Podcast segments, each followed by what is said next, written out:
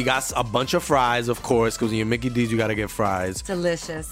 Frank wanted to stay and, and hang out in the McDonald's play place. Um, yeah, it was fun in there. It was, it I was fun, like, man. no, that's for kids, Frank. then he what are got you doing? stuck You on the can't- slide, and we were like, Frank, we got to get back to set.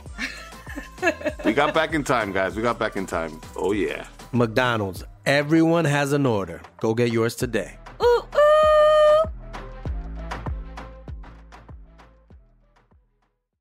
Bienvenidos a Leyendas Legendarias, el podcast en donde cada semana yo, José Antonio Badía, le contaré a Eduardo Espinosa y a un invitado especial casos de crimen real, fenómenos paranormales o eventos históricos tan peculiares, notorios y fantásticos que se ganaron el título de Leyendas Legendarias. Comenzamos aquí otra vez, ahora en la Ciudad de México, clima a gusto, lluvioso. Estamos con Eduardo, como siempre. ¿Cómo estás? Eduardo? Yo estoy bien. Si escuchan truenos, este es porque está tronando. Aquí si llueve en el desierto donde grabamos siempre no. No. y nuestro invitado, ahorita no tenemos la, la silla embrujada, pero le vamos a seguir diciendo así. tenemos invitada esta vez, Mónica Escobedo. Estamos bien Eh, orgullosos, gracias. Les voy a dejar bien embrujada esta silla para que ya tengan una allá y una acá. Para que se quede en el Ah, Airbnb. ¿Cómo ven? Sí. Va. ¿Cómo estás?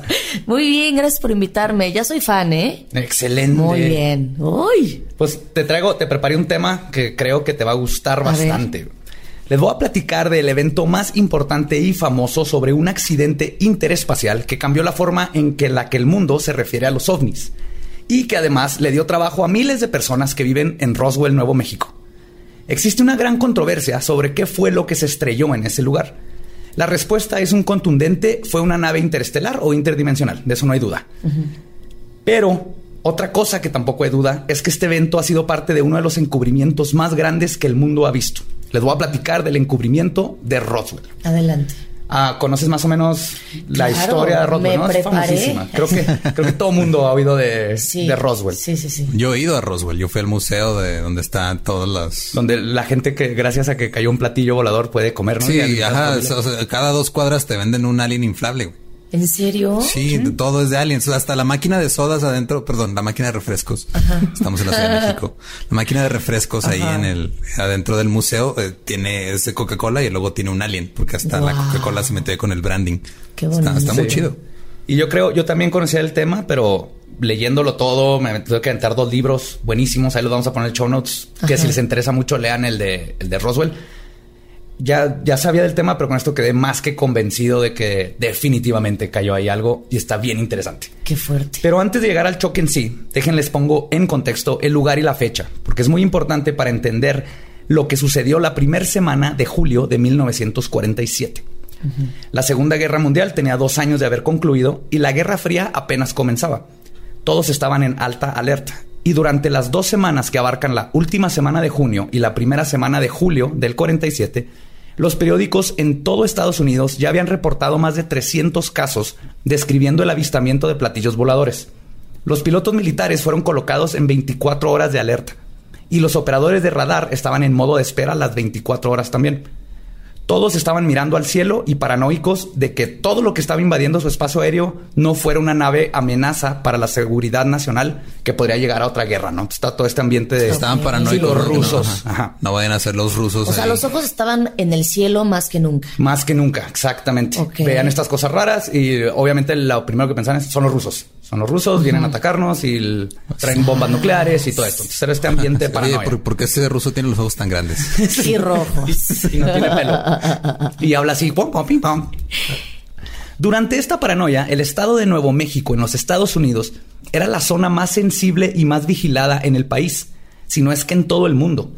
No solo se encontraban ahí aún trabajando en la investigación atómica en Los Álamos, donde la primera bomba nuclear fue desarrollada, también se habían, se habían pruebas de cohetes B-2 alemanes capturados teniendo lugar justo al sur en White Sands, cerca de Alamogordo. A cargo el ex nazi Warner Van Braun por parte de la operación Paperclip. En la operación Paperclip es cuando se trajeron un chorro de nazis los gringos. Nazis que eran inteligentes, presten, los demás a la cárcel. Aparte, cerca de Alamogordo se encuentra el Trinity Site, donde fue detonada la primera bomba atómica. Y en Roswell se encontraba la sede del Escuadrón Bombardero 509, la única fuerza de ataque atómico en el mundo en este momento. De hecho, fue el 509 que apenas dos años antes había soltado las dos bombas atómicas en Hiroshima y Nagasaki para poner fin a la Segunda Guerra Mundial. ¿Cómo se llamaban? Siempre se me olvidan los, los nombres de las bombas. No me acuerdo, pero el avión era Enola Gay, El Enola Gay. El ajá. Enola Gay. Ah. gay. Órale. que tenía una chava pina bien chido. Pobre edad, así que, "Ah, mira qué bonita pina. Somos Akira. Ajá. y es una noche de un 3 de julio de 1947, mientras una tormenta eléctrica severa azotaba el pueblo de Roswell, que se escuchó una explosión enorme, muy diferente a un trueno, y cientos de testigos vieron algo caer del cielo.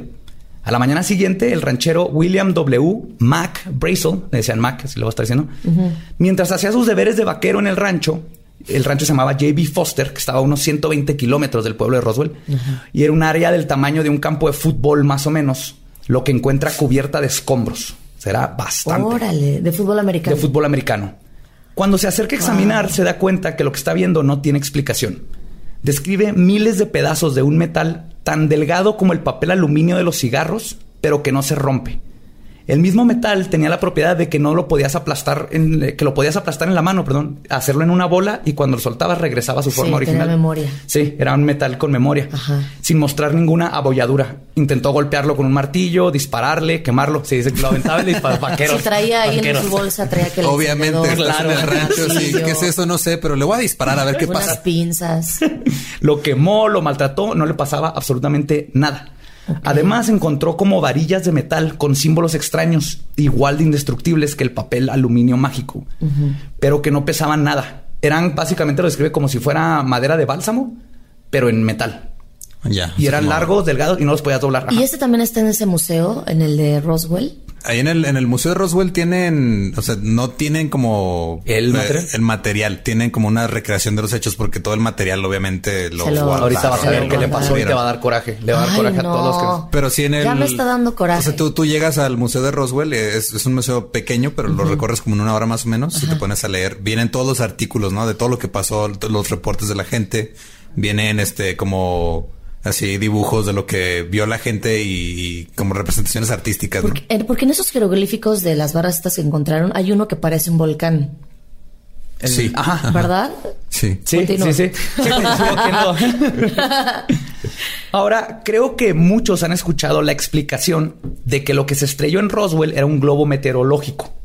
Eso era como que lo que dijo el gobierno. O sea, no un ovni. No, cuando se cayó, ahorita vamos a Es llegar la siempre, parte, siempre pero es la es, es la, la que se van haciendo automático. Cayó algo, no sabemos qué fue. Ah, fue un globo meteorológico. la otra es este, ah, o era luz reflejada en gas de pantano. Órale. Lo- Eso es lo que vio la gente. ¿Qué es eso? Son explicaciones de Era Estados un Unidos. ovni. Era que un ovni, para los que ovni. aclarar eso, ovni es objeto volador no identificado. Entonces puede ser cualquier cosa que veas volar y Sí. no tiene Sí. que ser Para forzosamente una persona que no ha visto nada volar, todo lo que vuela son ovnis. Ajá. Claro. Sí, sí, Por sí. definición. Para un chango, Para un chango, todo es un ovni. Avienta Para- una pelota de es un ovni. Es como que tú ya estás muy estudiado, Badia. Tú ya sabes distinguir un ovni de, de una forma de otra. O sea, hay como Sí, este es el ultra espectro. Este es del, del, del Sí, cigarro, aquí, el to- aquí todavía hay gente que ve drones y, Y es creen un que es un ovni. Ajá. Ajá, pues no Es cabe ovni. pasar una en Ecatepec. No, no, no era Catepec, pero un lugar así que tenían un, un dron atrapado y venían en, el periódico que agarraron un ovni. ¿No lo vieron? Sí, vi la nota. Era un dron, Quiero pensar que era broma, pero una parte de mí sabe que no. Pero es algo que aprendí es que los rancheros de esa zona estaban más que familiarizados con los globos meteorológicos y era común que se estrellaran en su propiedad. Tanto así que había un pozo donde tenían decenas de ellos. Era tan común y que les cagaban porque caían y las cabras se los comían y se enfermaban. Además de que asustaban a los animales y no graznaban cerca de ellos.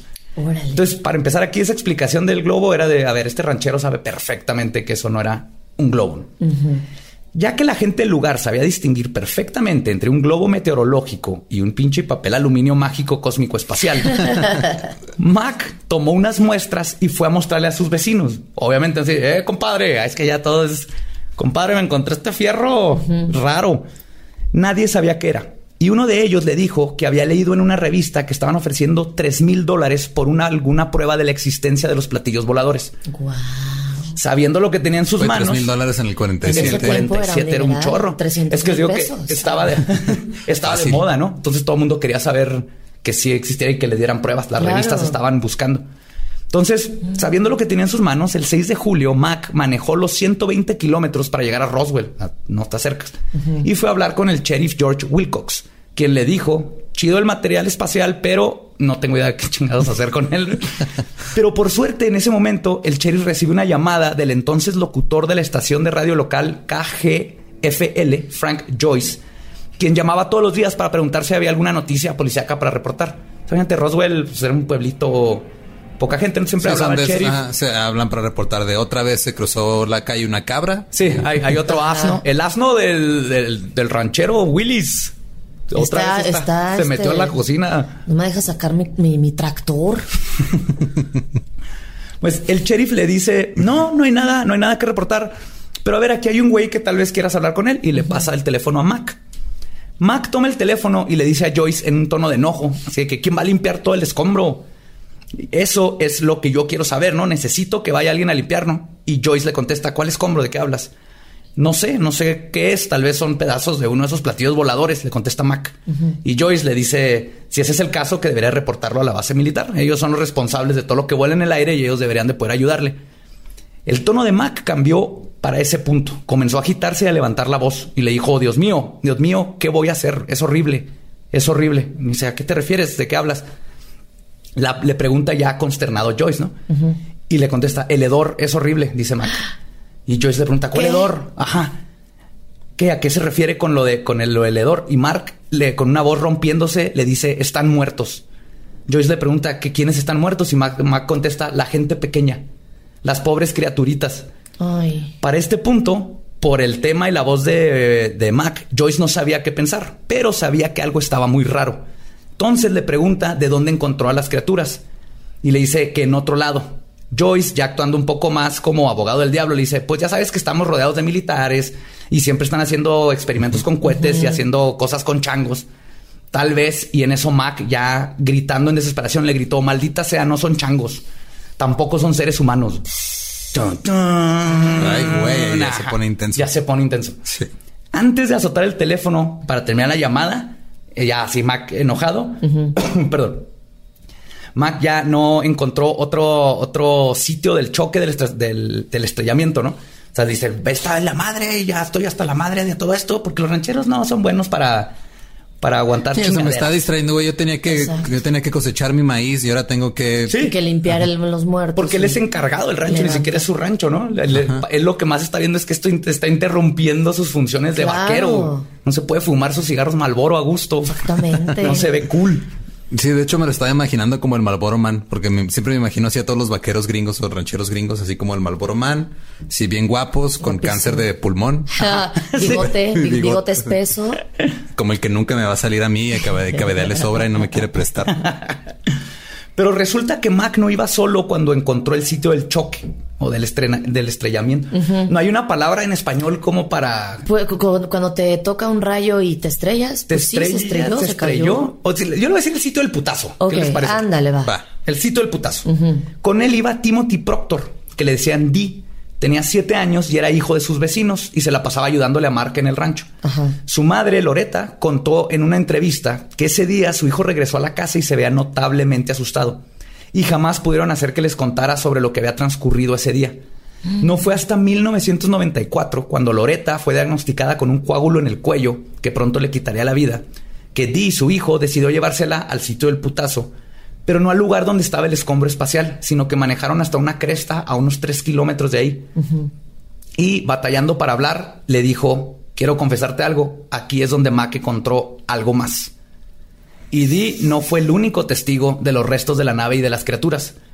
Recuerden que pasaron varios días entre el putazo y que Mac finalmente fuera terminara sus tareas de ranchero para que fuera a reportarlo. Ajá. Entonces, antes de esto estuvo yendo con sus vecinos rancheros a pedirles que fueran a ver el desmadre y que le dieran su opinión. Más de una docena de testigos fueron al rancho de Mac. Vieron los restos de metal, incluso se llevaron souvenirs a su casa. Eso te iba a decir, o sea, todo el mundo es como que agarras un pedacito, a huevo quieres un pedacito, ¿no? Sí, todo el mundo bueno, tenía sí o no, y más si está del tamaño de un campo de fútbol, pues no se va a notar que... Sí, ah, mira, me llevo este, mira, na- na- nada, lo va a que no pesa. Y aparte en ese tiempo nadie sabía, ¿no? Es así como que... No, y te puede servir para envolver un regalo, te puede servir para un montón de cosas. Es, o sea, uno, uno le va encontrando. Se te eh, olvidó el, ¿Para qué sirve? Se te olvidó el cumpleaños de la esposa. Mira, te traje un, papel aluminio reusable. Wow. Para cuando hagas la cena. Nada más rápido. ¿Esa, ¿Ese material existe ahorita? Sí, Pero pero, todavía no llegamos está, a eso. todavía no- y está, no, Y no está ni en el museo.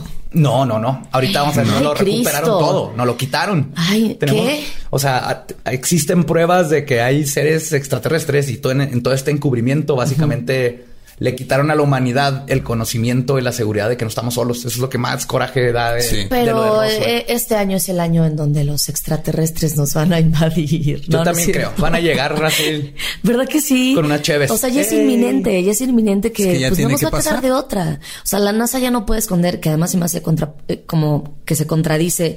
Por un lado, investiga todo lo que sucede en el universo y por el otro nos, es- nos oculta algo tan lógico que Pues es sí, que haya pero vida que en fue el, año pasado fue cuando la CIA dijo que sí se gastaron 20 millones de dólares en investigar el fenómeno. ¿no? O El, sea, el Pentágono también. la CIA ya lo aceptó. eh, Inglaterra saben que hay extra. no, O sea, saben hay es recurso. Un fenómeno Ajá. que no, ah, que lo están metiendo a todo esto. Pero o sea, ya, ya no lo están, ya no lo están negando tanto, pero no lo están diciendo abiertamente. Ajá.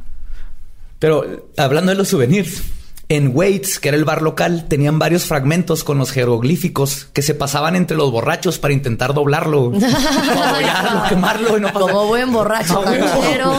Sí. Oye, Actividad de hombre. A ver, Eh. rómpelo, rómpele a su madre. A que no puede, sí puedo, compadre. A ver, No dispárale. Dáselo de comer al caballo, no lo quiere.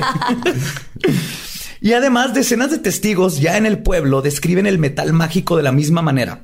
Lo podías compactar en una esfera en tu mano, luego cuando lo ponías en una superficie se movía como mercurio hasta volver a su forma su original. forma original. Pero se hacía como líquido y lo ¡cuac! O sea, no era nomás como un plástico que doblas y se desdobla. Y no hay foto, no hay video de eso. Se No, era- era el todo. 47, Ahorita vas a ver, o sea, está- ahorita vas a ver. Pero ya había cámaras. Sí, pero no tan. Hay fotos, no- pero ahorita vas a ver qué na- hicieron Nadie con traía ellas. su Huawei P30 ahí con su doble cámara, padilla. Pero Es que se lo acaba de comprar y lleva como una semana presumiéndomelo. está muy bonito. Tiene buena cámara. Fue regalo más bien y sí, muy buen regalo. Pero la cosa es que en otras palabras no era un globo aerostático, no podemos ya estar ni, Ni Sí, meteorológico, no, ni- no- no era un globo, no, no era ni un globo No. metálico de cumpleaños No, ni ni, nada. siquiera era ni, No. ni siquiera era un dron de este tiempo. O sea, No. esta No. cosa es wow. Pues Mac, frustrado de no conseguir quien le ayude a limpiar el desmadre, porque eso era lo que el güey le putaba. Sí, pues. Sí, o sea, Es que es el ¿Qué problema inmediato. Él no está viendo más allá de, ah, no, No. vienen, vienen gente de otros planetas a visitarnos. No es, güey, no mames. O sea, tengo que regar un chingo y vienen y me tiran esto aquí. Se me va a morir el chivo, chingado. Me va a matar el jefe. Eso era lo que le, le importaba. Entonces, cuando no consigue quien le ayude a limpiar, se topa con su amigo Robert Scroggins, un policía estatal, quien le dijo a Mac que se podía llevar un pedazo del material a la base militar. Quería visitar en unos días, pero Mac ya no podía esperar, ya estaba hasta la madre. Las ovejas no querían cruzar por la milla de escombros regados en el piso para ir por agua. Y aparte, como buen ranchero, tenía muchas cosas que hacer, como el encargado del rancho. Así que decidió el domingo 6 por la, al domingo 6 por la mañana ir a la misma base él a reportar lo que había pasado. Ajá. Para la madrugada del lunes 7 de julio, el mayor Jesse Marcel, acuérdense de este de Marcel, y el capitán Sheridan Cavit, dos oficiales de inteligencia del Escuadrón de Bombas Nucleares 509, salieron del campo aéreo del ejército de Roswell, la RAF, por sus siglas en inglés, y pasaron la mayor parte del día recogiendo escombro hasta que ya no cabía en dos carros militares. Marcel mandó a Cavit a reportarse con el coronel Blanchard, quien mandaría 60 hombres a la mañana siguiente a continuar con la recolección de restos. Imagínate 60 cuánto, personas. imagínate cuánto desmadre ¿Cuánto había. desmadre había? Que así dijo, pues mira, ojo de buen cubero, pues con 60 alarmamos. Imagínate cuánto era. Sí, son Oye, como, son como 10 personas menos de las que necesitas para limpiar un after de Borre, güey. Borre anda por allá. Hola, Borre. Oye, pero a ver, es que ahorita eh, mucho, mucho platillo volador y mucho no sé qué. Pero ¿y quién? Los que venían manejando, ¿dónde están? Las criaturitas que no eran Las changos. criaturas, porque alguien venía manejando ese. Sí, de- ahí en el, ahí en el, en el museo tienen una. Voy a subir las fotos. Bueno, cuando subamos las fotos ahí. Ah, ¿tú tienes fotos del museo? Ajá. Ajá, este, bien, tienen una como. Recreación, así también un dibujo, ¿no? Donde está la nave estrellada y está como la, la- unas personitas ahí tiradas. Ay, Uno que tiene cara de que anda crudo, como que andaba pedo y chocó él, o no sé. Hay algo adorable de esas porque es el museo, pero se ve que así como que la señora que hacía las manualidades del pueblo es la que Sí. hizo los aliens, están como de papel Y maché luego medio tienen raros, adorables. La, la, mi- la parte que más me gustó a mí es de que tienen como una, una recreación de, de la autopsia que supuestamente le hicieron a uno de ellos. Y ahí está más o menos de, o sea, con, con la descripción que, le- que les dieron las personas que fueron testigos, como que recrearon a, a la criatura y la tienen Algo- ahí acostada. Algo muy importante, Espinosa deja de decir supuesta, porque todo esto sí pasó. Tenemos que cambiar esa, sí. tenemos que cambiar Mira, esa palabra. Yo tengo otros datos. Basta, yo como, yo como un de presidente, yo tengo otros datos. güey. Basta de negar lo evidente. Basta de negar lo evidente. Bueno, ya. Esto pasó. pues, no, eh, bueno, no, dime. este, eh, esto no lo tiene WikiLeaks, no lo, no lo puede algún día filtrar el, los WikiLeaks o algo. deberían de- Porque la, autopsia, cerramos comillas, este debe de estar en algún lado. Fíjate, yo en un libro que, que usé, de hecho, pa- como parte de la investigación, se llama Above Top Secret, viene ahí un leak, pero este fue en los 60, 70 que se hizo el libro. Y en el leak viene una conversación que la NASA quitó, porque cuando fueron a la Luna iban pasando la transmisión y luego le quitaban señales, pero los rusos y varios gringos que tenían radios de, de banda ancha. Onda corta. Onda corta. Banda Todo ancha lo contrario. Sí. tenían, Pues tenían Axtel. lograron captar señales donde Armstrong dice, o sea, le dice a la NASA, ¿estás viendo esto? Hay naves, nos están observando atrás de ese cráter, no estamos solos. Se, se dieron cuenta que llegamos a la luna y nos están viendo, estoy viendo naves. Ese tipo de cosas han existido, Ya pero no estoy las están escuchando una aquí ahorita, no sé. Sí, ya Sí, soy yo. ya van varias, ya, ya me sacaron Sí, ya. varios pedos. Vamos a hablarles. Bueno, y luego. Pues Ay, sí, vamos a hablarles. Sí, sí, sí. No. Rápidamente se dieron cuenta de que tendrían que desa- desaparecer todo rastro de material espacial. Comenzaron a ir de rancho en rancho levantando pisos de las granjas, amenazando a civiles, incluso niños, para que les entregaran los souvenirs que tenían. Para mediodía del 8 de junio, después de una junta de inteligencia, el coronel William Blanchard, oficial en mando no solo del Escuadrón 509, sino de toda la base aérea de Roswell, manda llamar al oficial encargado de información pública, el teniente Walter Hout, para darle el comunicado de prensa oficial que comenzaba con lo siguiente. Y cito. Todos los rumores sobre los discos voladores se convirtieron en realidad ayer cuando la oficina de inteligencia del Escuadrón Bombardero 509 de la Octava Fuerza Aérea de Roswell tuvo la fortuna de lograr tener en su posición uno de estos discos. Lo dijo oficialmente. Así, oficialmente así. dijo, ya tenemos uno. Tenemos prueba de que existen discos voladores, que fue repartido a los cuatro periódicos de Roswell. Tres de los periódicos tendrían que esperarse hasta la mañana siguiente para publicar el comunicado. Pero el Roswell Daily Record, que era el periódico matutino, haría historia ese mismo día con el ya famoso encabezado. El RAF captura un platillo volador en un rancho en la región de Roswell. Sí. Salió así, ¿no? Entonces todo el mundo fue de wow, le dio la vuelta al Pues, mundo. claro, y eso no, nada más rápido, no ha vuelto a pasar en ninguna parte del mundo nunca. Roswell fue el evento que hizo que todos los países empezaran a tener protocolos de cómo lidiar con cuando caen ovnis y todo eso. Antes, Sí, eh, en como fue, el, no ajá, como fue el primero, fue de, ah, ok, ya, ya pasó, ahora cuando vuelva a pasar. Y ya Es no que- a pasar. Pues ya no, ya no nos hemos vuelto no ha a. Oh, exacto, más bien no nos hemos vuelto No ha parado, pero Ay, antes Cristo. fue, güey, no mames, encontramos un platillo, ¡uh! Saquen la champaña. Ahora es, güey, calla a todos, hombres de negro, Qué quita tontería. evidencia, ya es el nuevo Y es que es el, o sea, es, es lo que es- lo hacen como por el bien común, según ellos, por el hecho de que, ah, si, si se demuestra que hay, o sea, si la gente se entera que hay vida extraterrestre que de otros planetas, la religión se va a la chingada. O sea, Pánico. el, el- lo- todo- Bueno, a lo mejor ni así, pero- O sea, la, muchas de las... El psique de las personas, de muchas personas es muy frágil. Entonces, una revelación tan cabrona sí te puede mandar a la verga. O sea, si te quedas así de... Lo cual demuestra que todavía no estamos preparados, tal vez porque estamos a lo mejor muy... que es probablemente una de las razones por la cual no se presentan así tan obviamente. O sea, aquí venían de pari o algo y fue un accidente, les cayó un rayo, obviamente no creo Sí, que sea una- coincidencia pues sí, que la estaba la tormenta eléctrica, eléctrica, ajá. y fue un whoops. De hecho, los de arriba han estado así que, oye, güey, y el, y el Rafa. O sea, chocó, todavía- cabrón, todavía lo agarraron estamos- los gringos. Todavía estamos bien primates como para aceptar que no estamos solos, no es lógico que estemos Claro, pero no, solos en el planeta. no lo suficiente Uy, primates para que los extraterrestres no hayan dicho, ay, güey, estos güeyes ya partieron el átomo. Que justo después de ahí en, en Roswell, donde en el Trinity Site donde explotan, es cuando se van, se dan muchos avistamientos, ¿no? Entonces, como que estos vatos dijeron, ay, güey, los changos ya le están moviendo a la Sí, es como cuando llegas a tu casa y dices, no mames, el gato ya aprendió a abrir la alacena. Voy a tener que echarle ojo. Va a tener que poner una cámara para que no haga desmadre. Lo bueno es que son friendlies, pero bueno, a ver, Sí. continuemos. Pues aproximadamente a las 3 de la tarde de ese día, los niños que vendían el periódico junto a cientos de testigos vieron cómo por la calle principal de Roswell, porque era estos pueblos antiguos, ¿no? Que nomás una calle Sí, es un, principal. es un pueblo súper chiquito. Hay creo cinco mil, seis mil personas más o menos ahí, ahí viviendo ahorita. Está, es, son cuadras. O sea, lo recorres así súper rápido. ok. Pues ven, ven pasar un convoy militar compuesto de un camión grande de plataforma de 18 ruedas, protegido por jeeps, cada uno cargado con un contingente de militares fuertemente armados.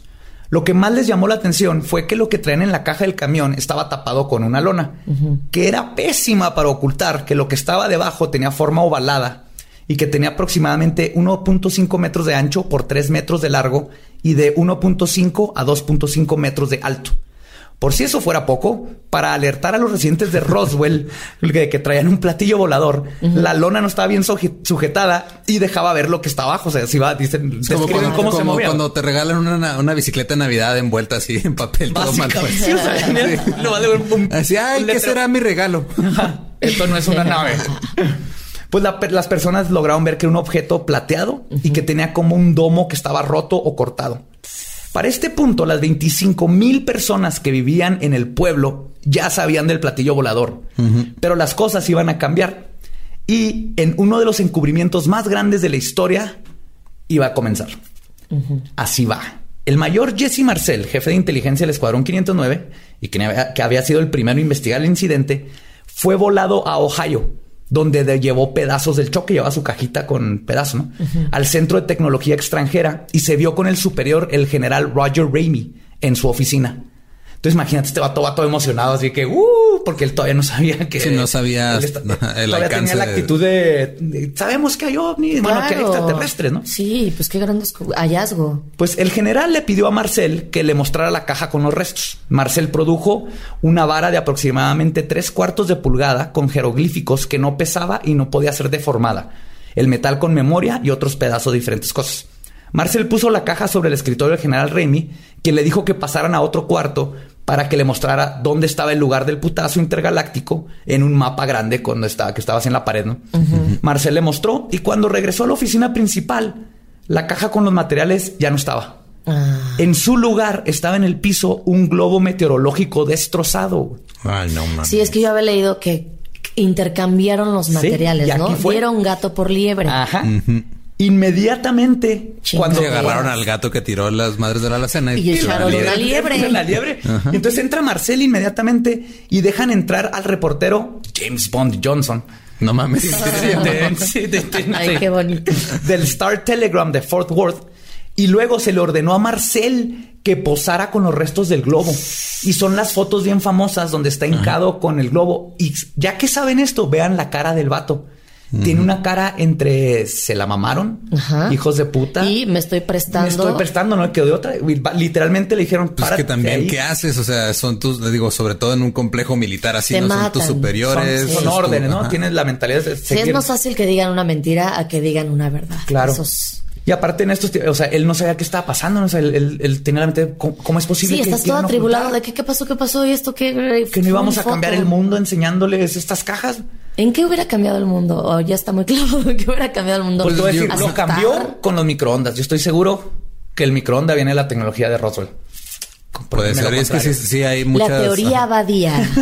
No, pero sí hay muchas teorías que después de, de lo de Roswell, eh, si ves el tiempo de la tecnología, cómo iba lenta y lo cómo exponencialmente coincide con Roswell, si pudo haber tecnología que nos ayudó a dispararnos exponencialmente Oye, hasta qué los casualidad celulares que y todo. todo lo que pasa en el mundo pasa en Estados Unidos. Ajá. ¿No? Todo. Y aquí de los ovnis, eso, la coincidencia que el- todo el mundo dice, ¿por qué en Estados Unidos? Pues, se preguntan los mismos gringos. Sí. Y tiene que ver con lo nuclear. Todo coincide. Ahí se tronó la primera bomba nuclear. Ahí están los O sea, la radiación nucleares. atrae a los Ma- platillos yo- voladores. Más bien, el que el ser humano tenga poder de destruir el planeta con una sola bomba, Ah. los hace venir. Es como si mañana dicen que en un zoológico los changos aprendieron a manejar.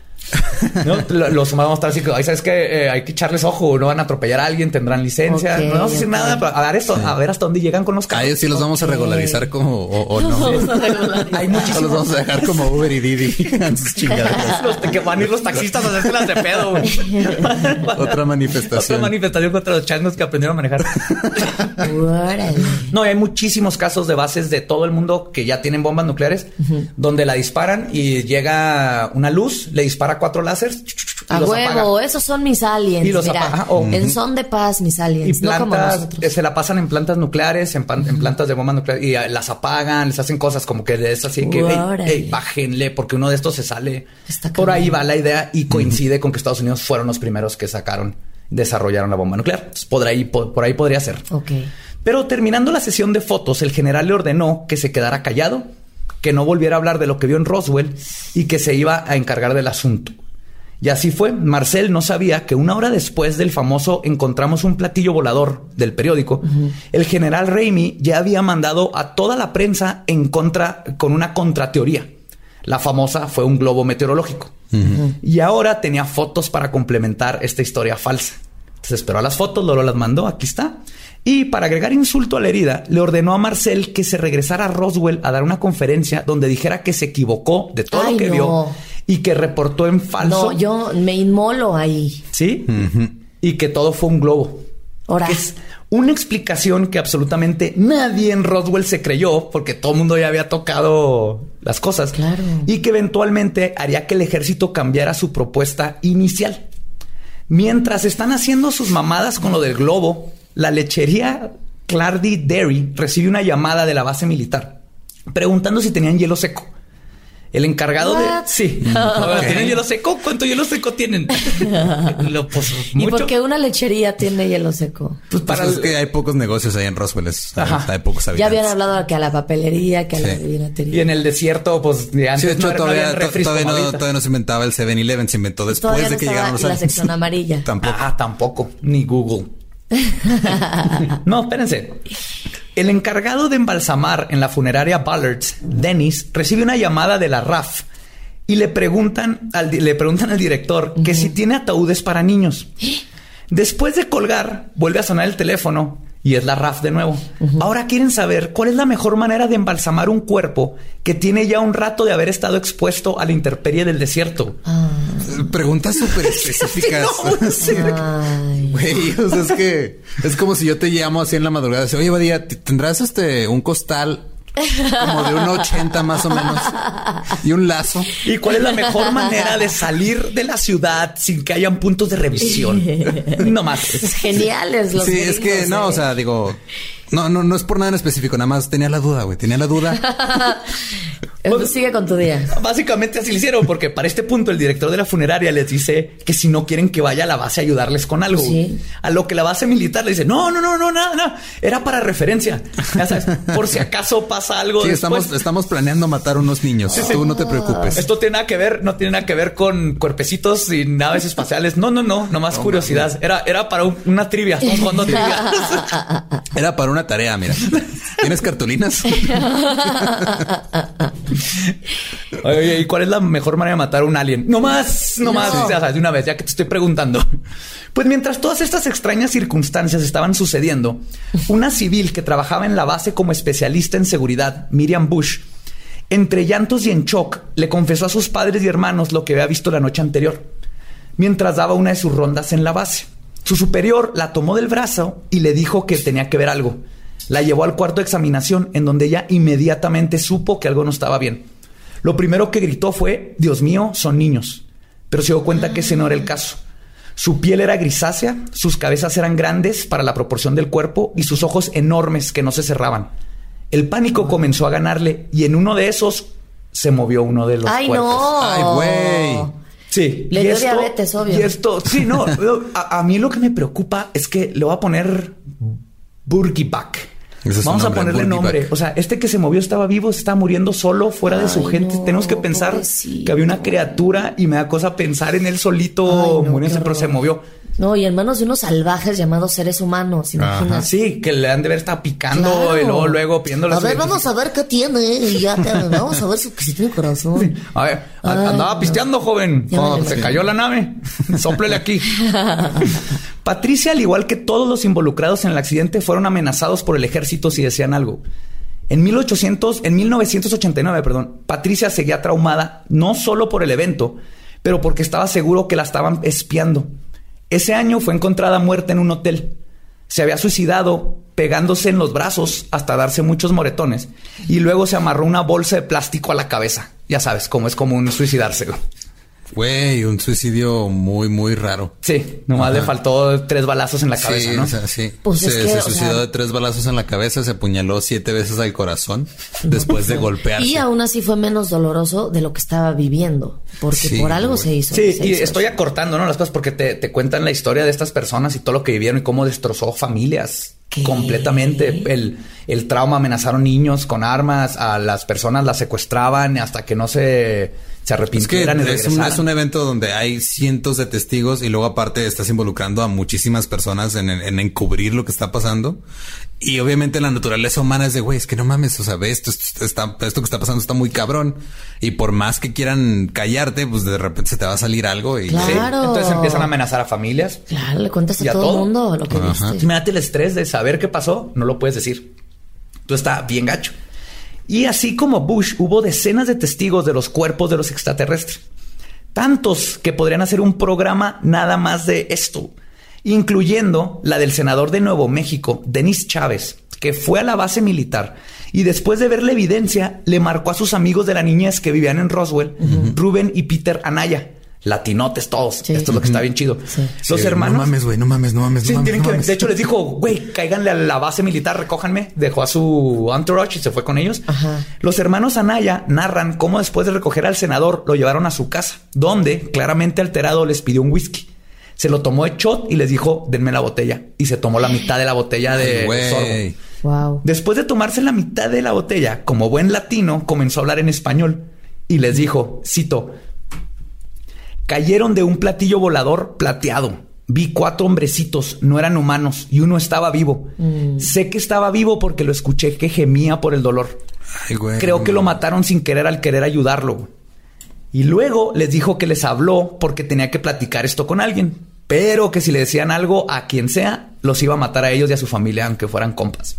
Ah, güey, así de cabrón. Así de cabrón. La de la seguridad Mira, de, nacional. de ¿no? todos modos, la todo. gente no iba a creer. O sea, aunque estuviera ahí la evidencia, no, no es cierto. Aún así hubieran.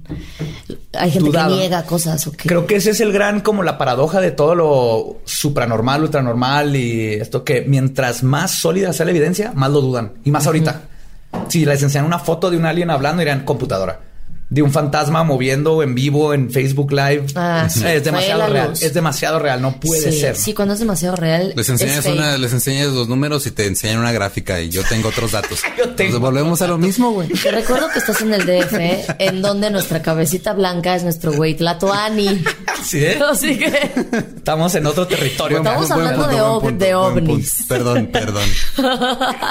Mejor, mejor, hablemos, mejor hablemos de otro cabecita de algodón, el buen Jaime Maussan. El buen Jaime Maussan. Ah, Jaimito.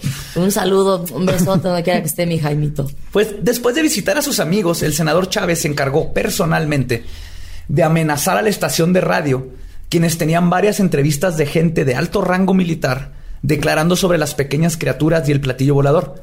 Les dijo que si sacaban las entrevistas al aire iban a perder su licencia y tal vez su vida. Que básicamente la función del senador fue ir y como pues conoce a la gente, porque otra manera fue callar a la gente ya del lado político y También a que todas te pongan, o sea, digo, no sé si fue por su propia iniciativa o por órdenes de más arriba, pero si fue por órdenes de más arriba, qué culero tener que llegar con tu gente, con la gente que convives todos los días, y decirles, no, güey, o sea, es que no puedes decir nada porque te voy a tener que chingar. Sí, y más culero es, güey, güey, ven, ven, ven. Un alien, güey. No le digas a nadie o te parto la madre. Sí, exacto. Qué fuerte. Mamaste. Porque además en un pueblo que nunca pasa nada. Imagínate que caiga un ovni. Obviamente ya era un revoloteo, me imagino ahí Roswell Este era era el chisme. eh, el día del ovni casi casi, o sea, héroe nacional. ¿Cuál Sí, Juanita le puso el cuerno a su esposo? No, no, no, no. Este era un- Ay, no hubieran dejado morir al alien. Imagínate cómo cambiado. la- Ah, todavía bien traes más. Te Ay, Cristo, a vamos como a la mitad, Mónica, Ay, apenas. Dios mío. Prepárate, Ay, Mónica. Cristo. Otro testimonio muy interesante fue el de la esposa del sargento Leroy Wallace. Era policía militar y le tocó trepar los cuerpos de, eh, de lo- de uno de los aliens a los camiones. Después de su muerte, la esposa al fin trajo a la luz lo que había sucedido. Después de regresar a la casa, la ropa de su esposo olía peor que cualquier combinación de olores asquerosos que te puedas imaginar. Quemaron la ropa luego, luego. Y Leroy comenzó a bañarse hasta 10 veces al día con lejía y jabón. Y aún así no se podía quitar el olor de encima. Por dos semanas tuvo que comer con guantes porque sus manos seguían apestando. a Aliencito muerto. Guarden Pero- ese ruido. Pero lo voy a poner de tono para cuando me mandes mensajes, güey. Por pero coincide, ¿no? Con Mac y su el hedor, ¿no? Es, del- es en un olor horrible. Pues Ajá, claro. como ven, todos los testigos concuerdan en que los aliens olían horrible. Incluso doctores que estuvieron encargados de las autopsias, pues, te digo, sí son de verdad, tuvieron que detenerlas porque no soportaban el olor.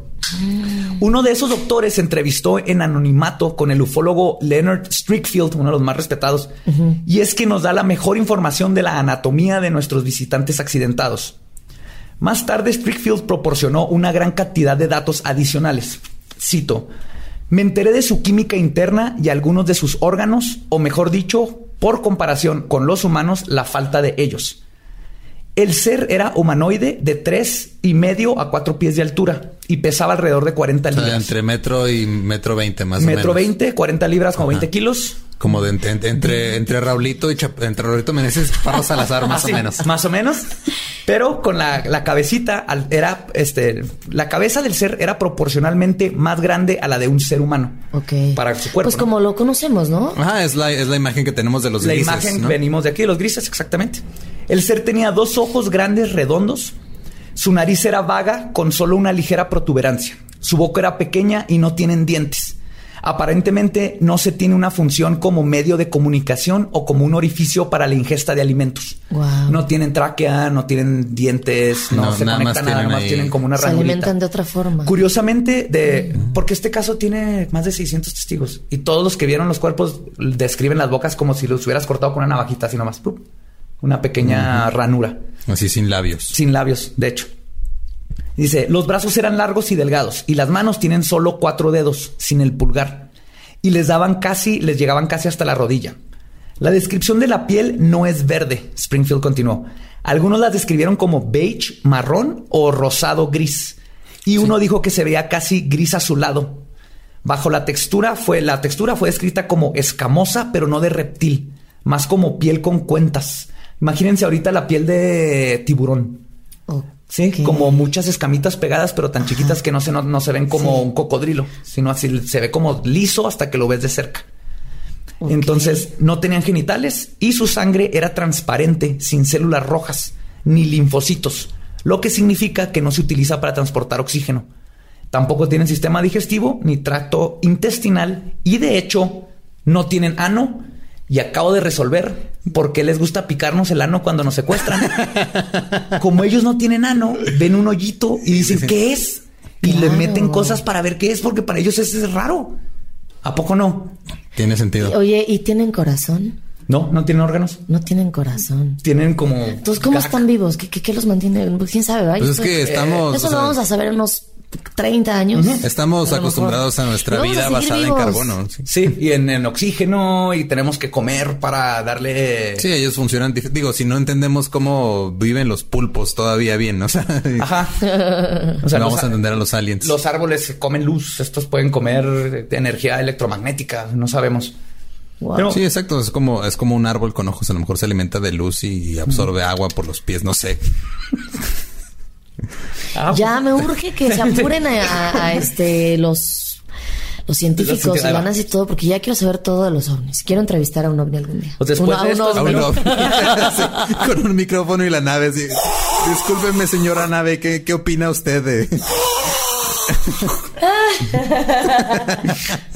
Dice que ya me dio quemadura Bueno, de sol.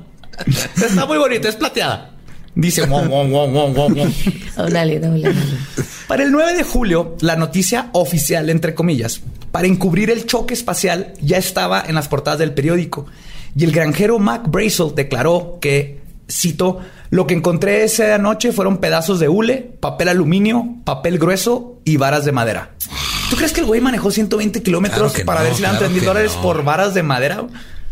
Sobre esta declaración hay que tomar en cuenta que el ejército tuvo a Max secuestrado desde el día que fue a mostrarles la evidencia y que unos meses después de su nueva declaración se compró una troca nueva y dejó de trabajar en el rancho para irse a abrir su propio negocio en Albuquerque.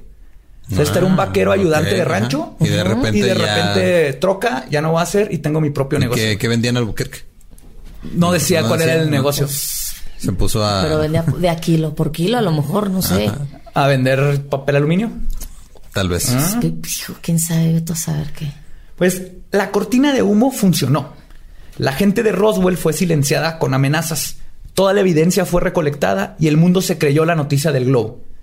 Fue hasta 1998 que Stanton Friedman, que mencioné, entrevistó a uno de los doctores que hizo la autopsia, físico nuclear e investigador del fenómeno ovni, se enteró del incidente de Roswell y contactó al ahora retirado jefe de inteligencia Jersey Marcel. Acuérdense que esto fue antes de los tiempos de, en- había, Sí, fue en los- en 47, había un ¿no? teléfono, creo, en Roswell en ese tiempo, ¿no? Entonces era más Sí, fácil ahorita hay como todo. cuatro más o menos. Sí. Pues se contacta con Jesse Marcel, quien reveló que definitivamente lo que habían recuperado no era un globo meteorológico. Y esto revivió el caso, ya en el 78. Ahí es cuando se 78 o empieza a enter- 98. Dijiste 98. Ah, 78, perdón. Ok, dije. va. Ajá. La extensa investigación de Friedman, que volvió a poner la presión sobre el ejército, hizo que reaccionaran rápida y efectivamente, encubriendo el encubrimiento con un encubrimiento. ¿Ok? Esto es lo que dijeron. ¿En qué momento pasamos de Nuevo México a México, A güey? Sí. Se aventaron un México, se fueron a Viejo México. Dijeron, ok, ok, si es cierto, si encubrimos algo. No era un globo meteorológico, era un globo meteorológico secreto. Parte del proyecto Mogul. Es que cuando empiezas a mentir, empiezas a mentir y a mentir, Ajá, y a luego ya mentir, es un ajá, sí. cagadero que Sí. ya ni tú te la crees. Como es esto. Aparte, El mejor hay- ejemplo. Si te dicen, oye, pero es que el metal y todo esto, y tengo 600 personas que están diciendo, y, y tu mejor respuesta es, ah, no, perdón, si es que si encubrimos, era, o- era otro tipo de, de globo. Entonces, el proyecto Mogul era un proyecto que era poner micrófonos en globos para monitorear detonaciones nucleares en otros países, como los micrófonos que ponen en el mar para detectar Para submarinos. bla. detectar los torpedos y los submarinos. Y era básicamente un globo meteorológico, pero con más globos amarrados para compensar el peso del micrófono. Lo, lo pueden poner, les vamos a poner la imagen. Es totalmente ridículo que 600 testigos lo hayan confundido con una nave espacial con metal con memoria Exacto. y hombrecitos apestositos, ¿no? O sea, y que cubriera una hectárea de Lo que, sí, una- lo que no comprendo es cómo seres que ya ah, lograron conquistar el viaje intergaláctico no han descubierto el desodorante, güey. O sea, qué pedo ahí. Ese es un hoyo negro en la, en la información, ¿no? Como Sí, que ajá. les Tal- falta un poquito. tal vez O- entre o ellos tal es vez sexy. Ajá, tal vez para nosotros, nosotros solemos mal para ellos. Seguro. O sea, un día va a llegar un ovni, va a, oír- va a oler a un chavito con Axe y va a decir que onda con estos changos, ¿no? Porque huelen ¿Qué así. es este olor? Sí, ¿qui- ¿quién se pone Axe chocolate? ¿Qué es esto? Se pone Axe. punto. Ok, si tienes menos de 15 años, te puedes poner Axe. Más de 15, Ya. No, si tienes menos de, si tienes entre 13 y 18, ponte lo que sea, por favor, Sí. güey. Cebolla. pues en 1994, el congresista Steve Schiff mandó a hacer una auditoría para asegurarse de que todo lo que se documentó en el 47 fuera examinado. La investigación duró un año y el reporte titulado El reporte Roswell, verdad contra ficción en el desierto de Nuevo México, declara que no era un ovni ni extraterrestres, que el problema es que cuando Marcel y Mac declararon que había un platillo volador, estaban usando un término nuevo que en esos tiempos no tenía un significado claro. Y lo más seguro es que no se referían a un platillo volador como un platillo volador cuando dijeron que era un platillo volador. ¿Ok? Ok, Como- va, va, va. Clarísimo. Vieron un Sí. pedazo de tela y dijeron, Sí. esto es un platillo volador. Vamos a acuñar ese término. Vieron madera y dijeron a huevo, los platillos voladores llevan madera. Ajá, sí, no. Seguro. no. Y, ok, entonces ya oficialmente el metal con memoria y la nave en el camión y todos estos restos eran un globo secreto. Pero ¿y los cuerpos? ¿Y los hombrecitos? ¿Y los hombrecitos? Pues en 1997, la Fuerza Aérea sacó otro reporte llamado el reporte Roswell, caso cerrado. no mames. Sí. caso cerrado. Con la doctora Polo. ¿Qué pasa el hombrecito? Ah, ese es otro. ¿eh? Esa es otra. Tienen un carrito de sándwiches, pero más bajito porque está más chaparro. no, ese es otro programa, güey. Pues aquí nos explican qué onda con los hombrecitos. Checa, Mónica, es bien sencillo, estamos ver, inmensos. a ver. Resulta que la Fuerza Aérea probó varios paracaídas nuevos y sus efectos en el cuerpo humano tirando maniquís y que algunos de seguro cayeron en Roswell al mismo tiempo que el globo secreto, güey. Ay, no. Y la gente los confundió con los extraterrestres que fueron descritos por todo el mundo que medían cuatro pies, mientras los maniquís que usaba el ejército medían seis pies. Claro. Otro problema es que los experimentos con maniquís no se hicieron hasta mediados de los 50, o sea, varios años después del incidente. Ah, no, claro, es que en el, en el 47 eran, eran secretos todavía. Sí, no, esto. Y los maniquís estaban hechos de popó con qué, güey, porque le dan bien feo. de- lo- no, y lo peor es que sí fue hasta los 50. Ajá. Pero lo- lo- obviamente estamos tontitos y el ejército tiene una explicación súper lógica de por qué tienen tres años de separación, ¿no? Ah, es que inventamos el, el viaje en el tiempo en el 54. Sí. Está más chido. güey. Resulta que el problema es algo que se llama compresión de tiempo. En otras palabras, según el coronel John Haynes, la gente que vio el globo secreto y los maniquís unas décadas después, pero se confundieron y en su mente creen que todo pasó en julio del 47. Ay, no. Ay, güey, no Sí, mames. Así como cuando no te acuerdas si comiste emparedado ayer. ¿ah? Es igual. Vi, ¿Cuándo vi los muertitos que apestaban del, del espacio y cuándo los maniquís? Fue el mismo día. Sí, esa fue su explicación. Qué Ah, o ridículo sea, se- que le echen tantas ganas para explicar un globo si hubiera sido un globo.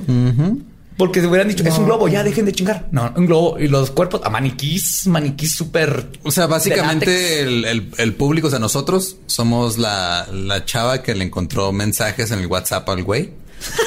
Y el güey son el gobierno tratando de encubrir Roswell. Sí, sí. Ajá. No, amor, mira, esos mensajes me hackearon. Me es que nos hackearon. Claro, no, no les ha de haber equivocado. No, no es mío, yo ni la conozco. No, no, quién sabe. No, no, no, no, mira. Tú estás mal. Tú no estás viendo nada.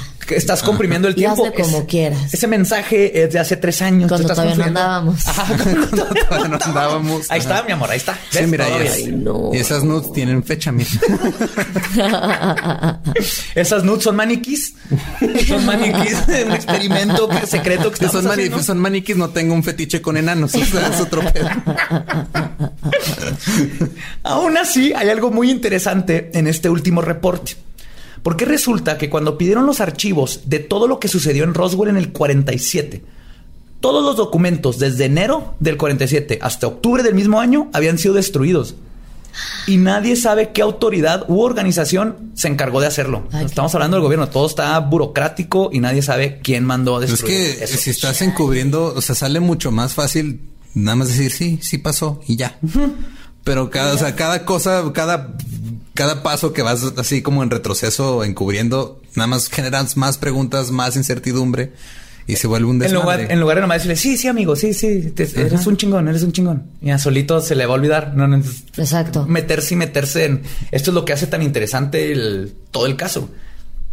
Y por si todas estas cosas aún no los convence de que algo extraño sucedió en Roswell y que no era un globo secreto, cuando acababa de pasar todo, Ben Games, el piloto personal del general Lawrence C. Craigie, quien era el jefe de la división de ingeniería del campo aéreo Wright, que de hecho, contrario a lo que la cultura por- este, popular nos dice, no fue al área 51 a donde lo llevaron, fue aquí, al, al campo aéreo Wright, a donde se llevaron todo.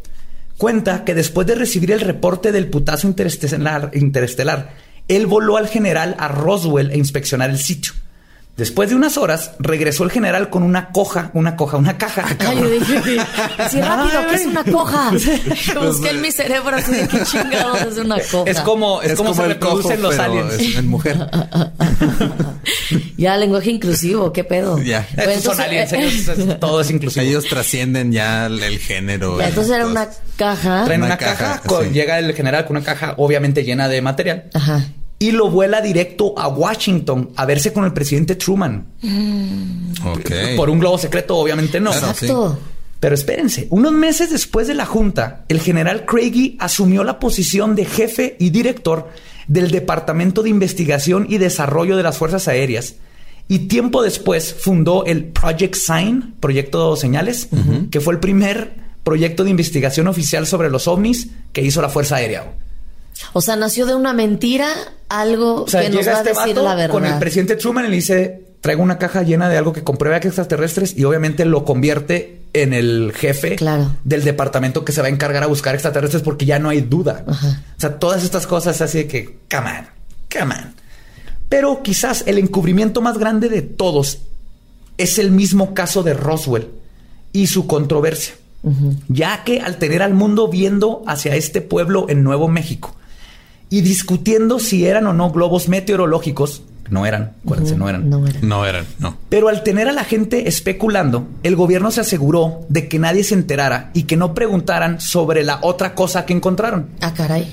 El mismo día del incidente de Roswell, en las planicies de San Agustín, a unas 250 kilómetros al oeste de Roswell, fue recuperada una segunda nave espacial casi completamente intacta y junto a ella encontraron varias entidades vivas. Ah, ¡Pam, pam! Ay, güey. Y con eso se acaba el encubrimiento del caso de Roswell en San Agustín, mucho menos documentado, porque toda la atención estaba en Roswell. Ajá. Ahí encontraron varias entidades vivas y una nave casi entera, con grises. con grises Vaya. vivos. Vaya, vaya. Igual había un ranchero que andaba, hay alguien ahí vivo, llegaron, se los llevaron en camillas. Y eso es lo que la- el mundo no sabe. Entonces, tal vez el ejército no estaba tan, güey. Y se está haciendo pendejo con Roswell nomás para que nadie preguntara de la otra área. Y te- se cayeron dos naves el mismo Se día. cayeron dos naves y una cayó un poquito más para allá. Al parecer lo que pasó es que la de Roswell le cayó un rayo, explotó, salieron los cuerpos y cayó ahí. Lo, que estaba en Roswell era más que nada pedazos. Ajá. Sí. más un pedazo de la nave. Y en, en, este San Agustín, ahí cayó una nave entera con sus tripulantes adentro y estaban vivos. También por tormenta eléctrica. El mismo día iban, yo creo iban volando juntas. Pues sí, yo no creo que vengan solas a la Tierra, ¿no? No, qué Vendrán, miedo. eh, no, Imagínate. no, no, ¿Has ido a Tepito? cállate. Exacto. Somos el tepito del universo. Somos el tepito del universo. O sea, aterrizas, te ven y antes de preguntar, cuchillo. Ya te, ya, ya te Vienen sacaron el, son de paz, cuchillo. ya te sacaron el cristal Claro, interestelar. ya. Ellos nomás venían por un, por un, por la temporada 6 de Game of No, Thrones en DVD. ya te clon. Y ya valió Venían madre. a ver a los ornitorrincos. güey. Güey, tienen que ver este pinche animal, está bien raro. güey. Verga. Nos agarró el ejército. güey. Nos están picando la cola. Y de hecho también, bueno, ese ya lo platicaremos después, pero México tiene su propio Roswell y está bien cerquita donde somos nosotros, allá en, ahí en No sé si Chihuahua. se El que, escucha? el que me habían contado. Coyame. De Coyame, ajá. Que está por un volcán, no. No, está por un, por un un, de este, por un precipicio. por- Ajá. por- Es una planicie ahí cerca de Estados Unidos, cruzó Estados Unidos, igual que en Ciudad Juárez el año pasado en Navidad, cruzó Estados Unidos y se llevó la nave. Y en Ciudad Juárez hicieron lo mismo esta Navidad. Ahí, ahí hay videos. Ay, Luego qué coraje. les ponemos el link de todo lo que pasó, pero esto ha estado pasando y Roswell es el lugar donde se, se forja los protocolos, el esconder esa tecnología. Entonces los gringos desde ahí empiezan a tener nueva tecnología y todo eso que están compartiendo. Y si esto pasó en Roswell, Rusia es más grande, ahí les pasan más cosas. Sí, claro. Ahí les tienen que haber pasado cosas así, pero rusos, ellos sí son buenos para... En Rusia llegan y matan a los 25 mil del pueblo.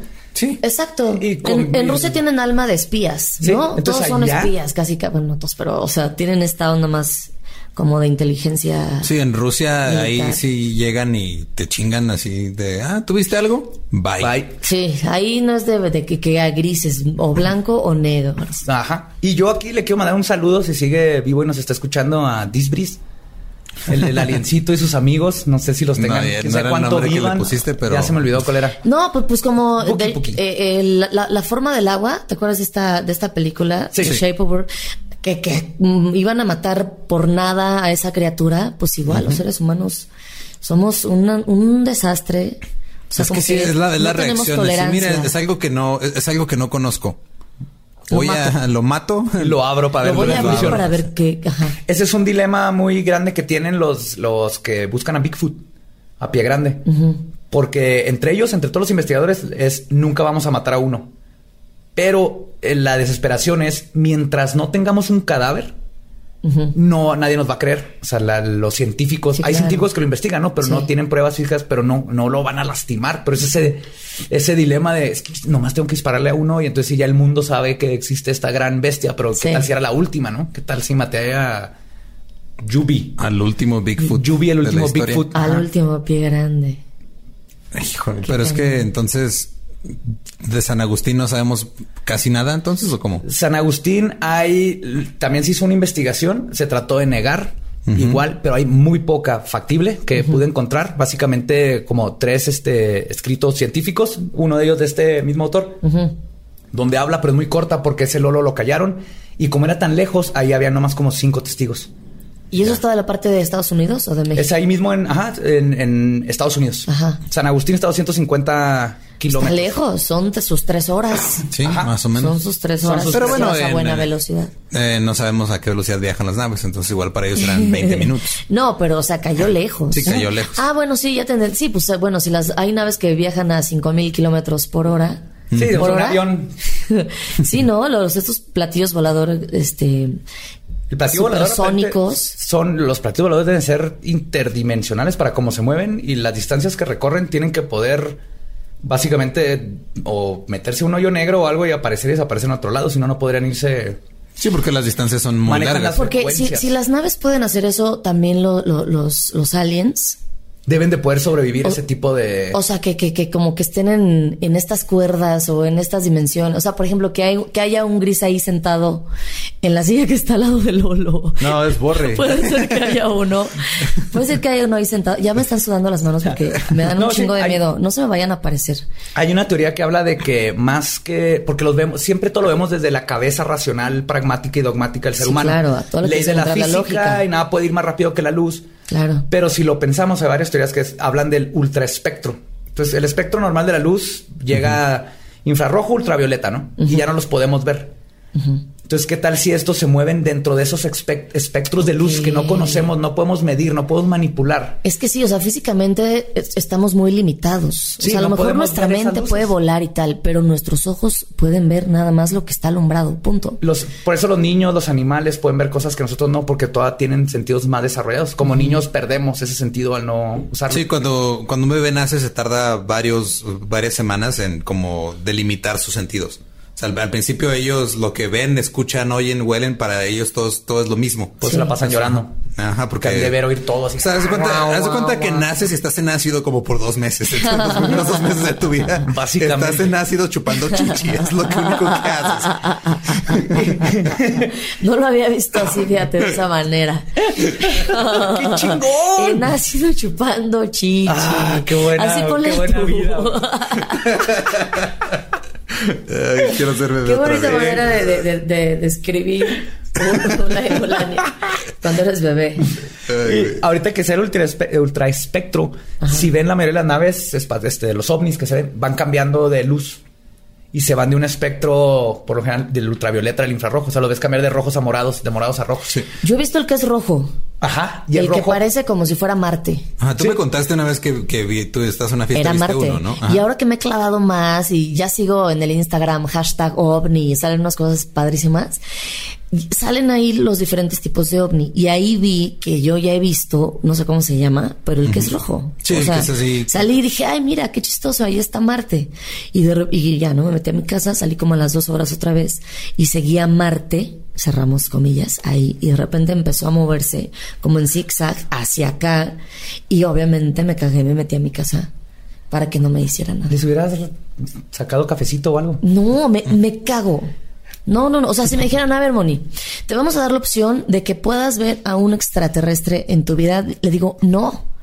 No, qué miedo. No. Yo en secundaria, cuando sa- salían los, los expedientes secretos X, eh, pues nos Ah, llegaba en Juárez, nos llegaba en la tele. Ajá. Yo tenía mi camisa de un alien y tenía mi cachucha de X-Files y Ajá. todos los viernes era sentarme a ver el episodio. ¿no? Y luego cuando me iba a dormir colga- colgaba mi camisa de alien en la ventana y tenía un letrerito que decía Come get me. Ay, yo- no. Era mi sueño. Es lo que te dije de Era la, mi sueño que la, me- vez- la vez No, pasada que, te- que hablamos de aliens que dijiste eso es lo mismo que te, que te dije la vez pasada. No vinieron por ti porque olieron tu desesperación. Pero fíjate que sí, si hay, sí hay una teoría dentro de todo en, en los ovnis, todo lo paranormal, que tiene que haber un grado de incertidumbre, como que es este el, el colapso cuántico que tienes que observarlo para que pasa, para que pase. Sí, como lo el paranormal es al experimento de doble, el double slit. Ajá. Ajá. Entonces, si alguien está buscando fantasmas en una casa con muchas ganas, no Pues deja claro que no. incertidumbre para que se manifieste el fenómeno. Le quita la mística. Está observándolo demasiado. Claro. Yo tengo una, una hipótesis que es eh, áticos, sótanos, abajo de la cama, closets, lugares oscuros. Ahí hay fantasmas. O una casa abandonada. Pone que no mataron a nadie, pero empiezan a ver cosas. ¿Qué tienen en común todos estos lugares? No hay nadie que esté observando. Mm. Entonces no se colapsa el, este, el estado cuántico. Hay todas las posibilidades están presentes. Porque no hay un observador que diga, oh, aquí hay una pared sólida, aquí hay focos, aquí hay esto. Entonces es más probable que frecuencia y todo salgan fantasmas, espectros, Bigfoot, lo que sea. Porque una teoría es que Bigfoot está como que entre dimensiones y por eso no encuentran cadáveres de Bigfoot. O sea, si todos estamos en la misma dimensión y existe la reencarnación, tú puedes reencarnar en un alien. Estaría bien chido. Estaría chido, sí. No, y otra teoría. ¿qué tal si nosotros somos, los aliens somos nosotros que ya evolucionaron y Es se lo que luego espacio? eh, hay teorías que dicen eso. Y luego nosotros, el Homo Sí. sapiens, se va a ir en, en mil años, se va a ir y lo vamos a regresar a ver a los chimpancés ya grandes. Claro. Y cuando, cuando hagan el. Así, ¿qué vamos a hacer hoy, papá? Vamos a regresar en el tiempo a ver cómo eran nuestros ancestros. A ver a los chimpancés donde andan. Ay, güey, Mira mira, ese sonaron el pendejo. átomo, verga. Mira, ese pendejo se está metiendo un condón por la nariz. Y seguimos y nada cambia, hijo. Verga, nos caímos en el ejército. Mira, acaban de descubrir el podcast. Tápate el ano. Ay, no. No, te juro, me están sudando las manos porque sí me da. O sea, me encanta ver lo- los ovnis. Me fascina ver cómo se mueven y, y sí los he visto. Hay gente que pues nunca los ha visto y les tengo mucha pena. Pero los que sí, qué padre, ¿no? Lo- Sí, creo pero- que en todos estos fenómenos, hasta que no lo ves, no, nadie te puede convencer de lo contrario, ¿no? Porque te pueden enseñar un video y vas a decir fake, mil explicaciones. Lo tienes que ver en vivo Claro. para poder decir, ok, sí, eso Y es. hay un montón. En México hay un montón de paraderos de ovnis. Hay un chingo. ¿Y sabes cuál es el problema? Y es bien sencillo. La gente no voltea para arriba. No, pues ya está todo el día en el chingado celular. Sí, así de fácil. Todo el día en el chingado celular. Nomás tienes que hacerte un hábito de voltear para arriba y te aseguro que Ayer justo íbamos algo. caminando por insurgentes y Badía iba en su celular y se perdió la maravillosa escena en la que un, un güey en bici casi se estampa con el metrobús por ir en su celular. Ay, Badía. Estaba Yo sí checando lo los vi. mapas. Ajá. Y- Ay. Entonces Sí, hay que, hay que voltear más para arriba y Sí, para hay que los voltear más lados. para y- arriba. Y- para y arriba. para los lados antes de cruzar la calle en bicicleta. Así que digo, volteé Exacto. para arriba, crean, I want to believe. Sí. Y ya vimos, Roswell es una prueba en serio, o sea, ya no hay duda de que hay otra vida, no sabemos si es extraterrestre, interdimensional, pero sabemos que hay otras entidades Pues que no son nosotros, sabemos que nos visitan, sabemos Aparte, que hay qué, naves que qué no pensar que somos los únicos, la verdad. Claro. Y qué chafa y qué triste. Imagínate Sí. que si fuéramos los únicos en el universo estamos perdidas, qué aburrido, perdidas, perdidas. ¿no? Claro. Y- no, sí. ya se tiene que poner más chingón esta, e- e- este mundo, este universo, Sí. ya que vengan y que nos canten un tiro o amor y paz o algo. Fíjate que en uno de estos libros venía un este un comunicado de un general de los Estados Unidos Ajá. y decía, ¿saben qué? Ahora se van a acabar las guerras porque todos los países se van a tener que juntar para ver qué onda con lo que está pasando ahí arriba. Pues mira, Donald Trump ya dijo que va a ser el Space Force. Eres- entonces, ajá. Ah, sí. Pero para mí, sí, pero no es, pues es Donald Trump, obviamente no va a hacer nada. para mí, obviamente esto Va a es- armar, va a armar un, un muro interespacial y los va, lo van a pagar los, los neptunianos. esto de acabar con las guerras, porque es cierto, en Watchmen pasa, ¿no? Si hay un enemigo en común, todos nos vamos a juntar. Ahora el Claro. enemigo es... Pero esto no le conviene al mundo porque lo- No. las guerras es dinero, ¿no? Y el estarnos peleando. Entonces también es otra razón más para encubrir que tal vez deberíamos dejar pelea- de pelearnos entre nosotros porque hay algo más grande allá afuera que no sabemos si es bueno o malo. Si te dijeran, Badía, oye, va, mira, ya descubrimos que sí, se- sí se puede vivir en Marte y encontramos que hay un este. ¿Tú te irías? Pónganme la sonda en el trasero y vámonos. ¿En serio? Pero la sonda no era requisito, güey. O sea, no, pongan- ya sin sonda, no, ya, ya sin sonda. Ya vieron que no nos gusta. Ah, sí. Tú, Lolo, si te dijeran, te vamos a mandar a Marte, a vivir a Marte. pues yo me voy. Sí o sea, sí me voy. Es que tiene que ver, o sea, digo, estoy a gusto aquí todo lo que sea. Exacto. Pero si me puedo ir y, Pero ya puedo sin estar regreso, allá. ya Sí, sin no, obviamente sin regreso. O sea, y es lo que quiere hacer Elon Musk. No, no, Elon Musk no Sí, ya quiere. están avanzaditos, ya están. Evan, o sea, si a mí llegan y me dicen, ¿sabes qué te toca irte? Sí, porque también te- tenemos que, como seres humanos, ver más allá. O sea, estamos acostumbrados a ver por nosotros mismos y, y no ver por el... Por la humanidad. Por la humanidad en general. Entonces, si el hecho de que yo me vaya a Marte y me muera allá va a hacer que avance lo que está pasando acá, ok, es un sacrificio por millones y miles de millones de, de, de Eran vidas. los pioneros de antes, ¿no? Se nos olvida los vikingos que llegaron a México Ándale. y nadie Sí, se acuerda ya no de ellos, si pero abrieron, abrieron camino. Claro, los claro. primeros que llegaron a Norteamérica cruzaron el estrecho de Bering. O sea, si esa gente se hubiera quedado, estado bien a gusto aquí en el Mediterráneo, ya, la verga, no hay que No, movernos. imagínate. Hubo mucha gente. es- es- el ser pionero es parte del espíritu humano. Ya lo perdimos mucho porque ya casi todo lo Yo conocemos. de aquí los veo, planeta. la verdad. Yo de aquí les les Aparte que eso- echo sus yo me la viviría en Marte siendo el primero, así, fue el primero que hizo origami, Chuck. fue el primero que hizo limonada, me la pelaron, el primero que hizo limonada en Marte y me voy a estar haciendo plaquitas para ganarme así todo. Ajá, el primero que comió papel de baño en Marte mientras escribió un cómic. Se pelan. Mira, yo yo, si en Marte pegan mis chistes, a lo mejor me quedo allá, Te güey. quedas allá, imagínate. Allá hago carrera, güey. Pongo Comedy Yo Central. Marte, allá. y allá me quedo. Ay, qué Sí, interesante. Pues ya. Creo que a final de cuentas es. ah, esto se encubrió, esto existe. Hay más. Si 600 personas dijeran, vimos que él, ese tipo mató a ese tipo y el- no hay otra prueba más que 600 testigos. Sí. Eso le- en la corte, ese tipo se va a la cárcel. Claro. Si los 600 personas describen en mí lo mismo. Sí. En Roswell es más, hay más pruebas a favor de que habían extraterrestres, de que había una nave, que en contra. Eso es lo que se me hizo espléndido. Así cuando le dije, wow, ya no hay duda en mi cabeza de que esto sucedió. Y para mí eso es así, ah, me cayó bonito, así calientito en el corazón. Wow. sí, así que cuídate, Mónica, porque esto es real, van a venir por ti. No. No. ¿No? No, por mí no, que vengan por ustedes. Bueno. Porque ustedes quieren que Va, vengan por ustedes. mando- Yo te juro que de repente le digo, alguien, si estás hoy, me estás oyendo, me estás viendo, no me interesa verte, no me interesa que, que me digas hola, nada. No. Me- me- es que me voy a cagar. Guarda rises pises, Me voy a les quedar. gustan. No. Se los avientas se algo aprendimos de Steven Spielberg. Avientas y se distraen. Bueno, pues, Amigos, muchas gracias por haber. sigan a Mónica en sus redes, por Sigan- favor. sigan- Con- las síganme redes. en mi podcast. en tu Te podcast. Te lo sigo con Alexis de Anda y Y Eduardo, Eduardo Talavera. Talavera. Oigan, muchas gracias por, por invitarme. Cada- Me ¿Cuándo sale el podcast? Sale el- todos los los domingos, domingos, ¿verdad? Todos los Claro, todos los domingos. domingos. En todas las plataformas, ¿no? En todas las En todos plataformas, lados. ya saben, todas las plataformas y en YouTube también, pero o sea, la gente me gusta porque el podcast se escucha pues en, en Sí, audio, es, ¿no? para, O sea, es para estar limpiando algo, manejando. sí, o sea, sí hay visitas en YouTube, pero pues escúchenos. Ajá. Sí, es que vamos ahí poco a poco metiéndole el podcast al... Eso sí, muy feo, perdón. Está haciendo que la gente mexicana entienda que el podcast es para escucharse en el tráfico Que de lo la mañana, que lo disfruten. disfruten. Totalmente. Sí, y pues también... Es la nueva radio. A mí Sí. me gusta pensar que es la nueva Es, radio. el, es como lo que hizo Netflix para la- las series. Antes yo tenía que estar pendiente el viernes porque si me perdía X-Files, me Sí. ya no lo iba a volver a ver hasta dos años después que hicieran reruns. el radio igual, el programa te lo perdías uno de la mano peluda y bye. Y lo que son los podcasts es quiero ir, igual que Netflix, este programa este día a mi hora cuando saque a pasear al Exacto. perro. Cuando yo salga, ahí haya tráfico, cuando yo tenga tiempo, cuando esté trapeando, a la hora que sea. Y me gusta Cuando hagan el amor. censura. Si alguien hace el amor escuchando leyendas legendarias, por favor, háganos saber. Inténtenlo. A ver si es Qué posible. perturbador pensamiento. Vamos a hacer ¿Con qué, ¿Con qué podcast, eh, tu podcast harías el amor? ¿Con qué podcast de leyendas? ¿Con cuál capítulo de Ajá, leyendas? ¿con cuál? Híjole, el- el- bueno, Badía como que se, se, se causa autoplacer con todos, entonces no sé qué pedo. Eh, Con el monstruo de Catepec. Ese uf, sí, ese Monstruito sí. de Catepec, sí, está sexy el perro no imaginario. sé. No, yo creo que con el de con el de los narcos narcos satánicos porque me gusta la voz de Franevia.